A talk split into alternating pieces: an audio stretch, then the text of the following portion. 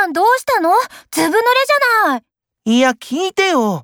駅降りたらすごい大雨で、傘さそうと思ったらそれが飛ばされて、追いかけてったら水たまりに足突っ込んじゃって、そこへトラックが来て。ちょっと早口すぎて聞き取れない。もうちょっとゆっくり話して。で、トラック避けたら今度は水たまりに尻餅ついて、バッグの中身も全部出ちゃって、結局傘は見つからなくて、ここまで濡れてきたよ。ひどいこと重なりすぎたね。言葉もないよ。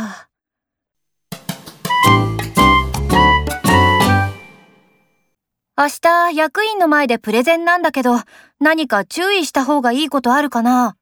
時々早口になるから、落ち着いてゆっくり話すのがいいよ。